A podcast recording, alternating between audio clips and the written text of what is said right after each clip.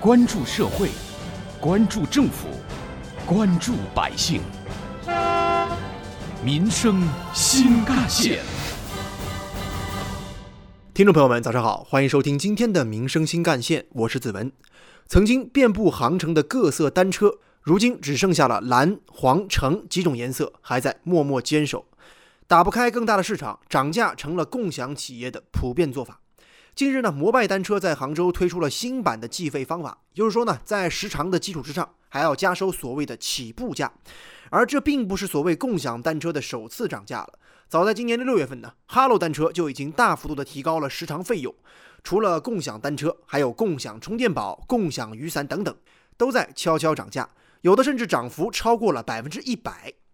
尽管共享产品涨价已经有一段时间了，但是呢，近日有媒体记者走访时就发现呀，仍然有不少用户表示对此并不知情。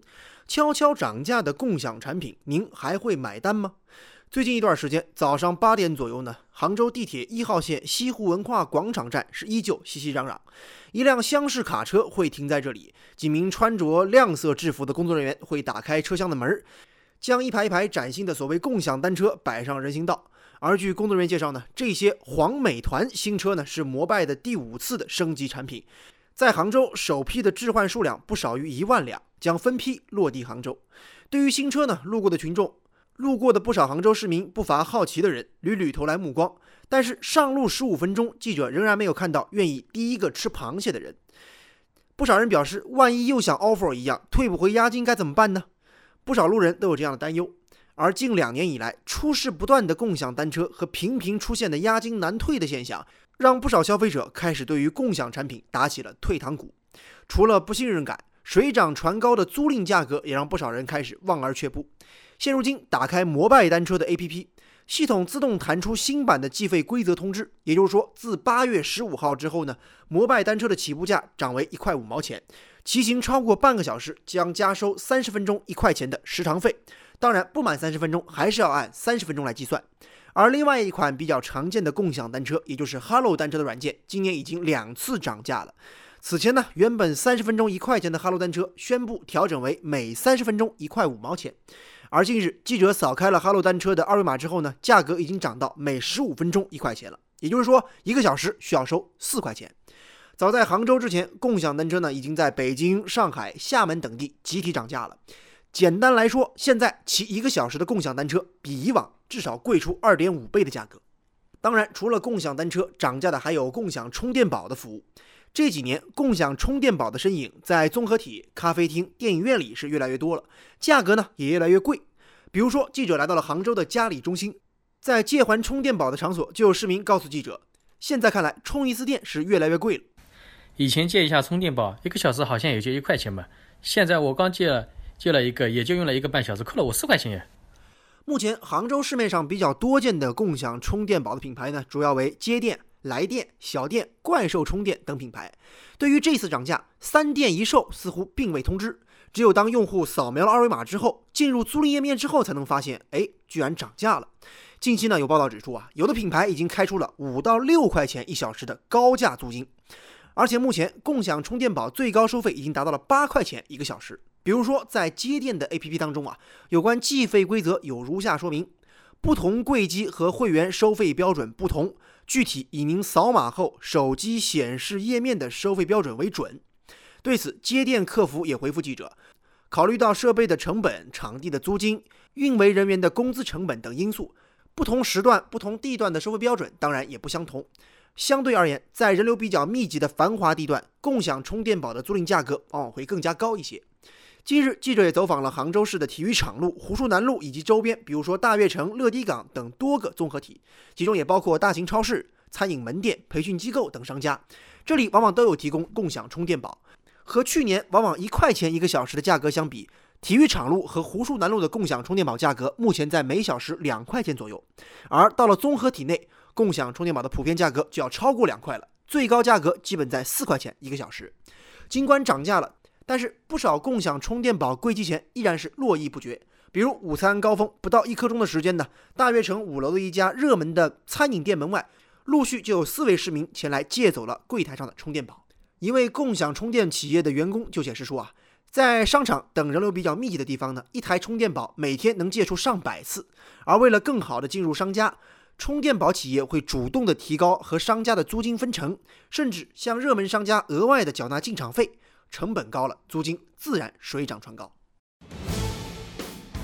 挖掘新闻真相，探究新闻本质，民生新干线。对于共享商品涨价这件事儿呢，也有媒体做了一个随机的抽样调查，一共收集了四十二位市民的抽查样本。在四十二人的抽查样本当中，除了两位从来没有使用过共享产品的老人之外，其他人或多或少都有过共享经济的体验。而其中超过百分之九十的受访者只使用过共享单车和共享充电宝。有超过三成的受访者表示啊，自己经常使用共享产品，频次呢在一周两到三次以上。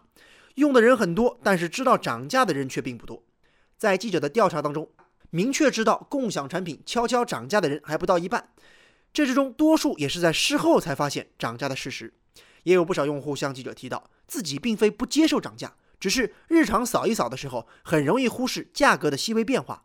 比如杭州市民陈女士就表示，她觉得打开支付宝订单之后，才发现最近几次租用充电宝已经快赶上买一个充电宝的钱了。如果说能提前告知的话，她大概不会花这个冤枉钱。他根本就没有涨价通知啊！我以为还是原来的收费标准，就没有细看它。我租的共享充电宝，那么就是和共享企业达成合约关系吧？那么它的涨价是不是应该在我使用前就明确告诉我，而不是在我付费前才告诉我？我就想知道，这算不算是一种违约呢？共享产品集体大涨价。预示着共享经济的发展，或是正在经历由依赖烧钱方式、依赖于资本支持，向越来越强调服务和体验，或是资本倒逼来及时止损、抢占市场份额，进入了后烧钱时代。共享经济从市场竞争走出价格战的初级阶段了。寻找到一个良性发展的轨道，在提高共享经济服务的同时，对服务价格做出调整，是市场赋予企业的权利。至于消费者能不能接受，这完全取决于共享企业的服务究竟能不能满足消费者的需求。有关于我们今天讨论的话题，接下来我们将听到的是社会治理专家、浙江工业大学教授吴伟强的观点。共享产品为什么会普遍涨价？可以从两个角度来分析啊。第一是从基本的经济学原理来分析。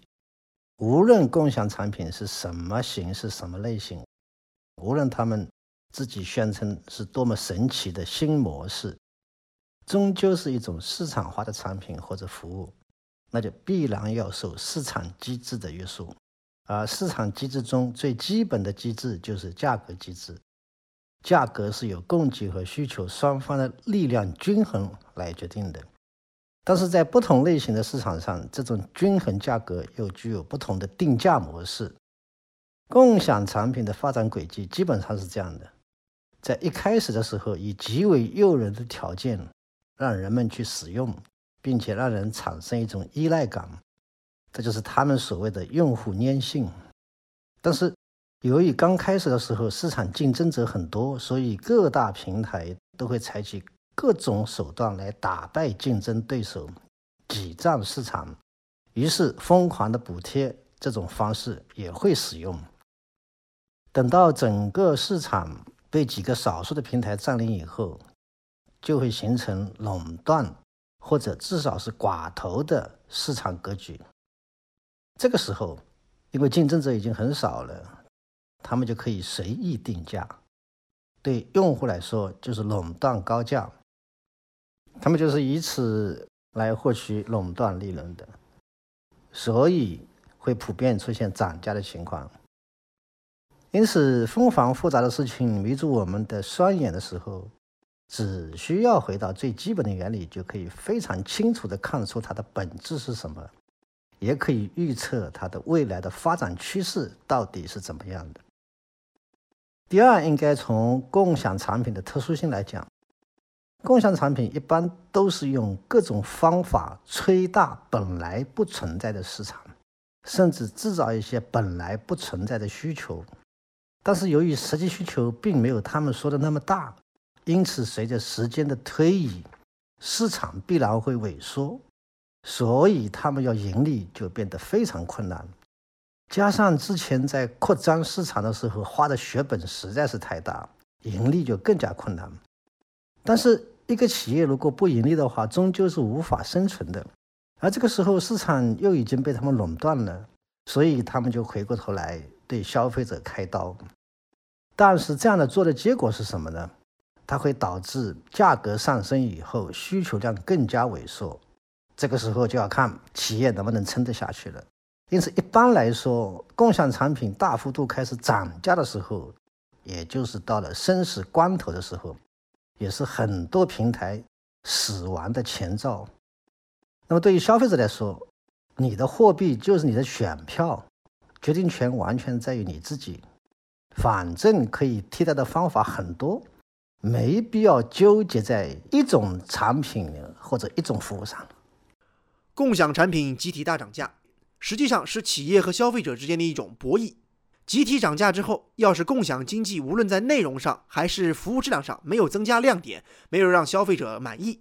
那么涨价本身肯定是无法得到市场认可的，消费者自然不会乖乖的自掏腰包为共享经济持续买单。而对于共享产品的集体大涨价，消费者最终能不能接受，还是要看共享企业在服务水平上是否能有所作为。如果只是想着涨价，而没有想到服务上出新招，那么活下去是一个很难的问题。其实说到底，是不是真共享，大家都心知肚明。而有没有好服务，才能决定企业能不能活下去。好，感谢您收听今天的民生新干线，我是子文，下期节目我们再见。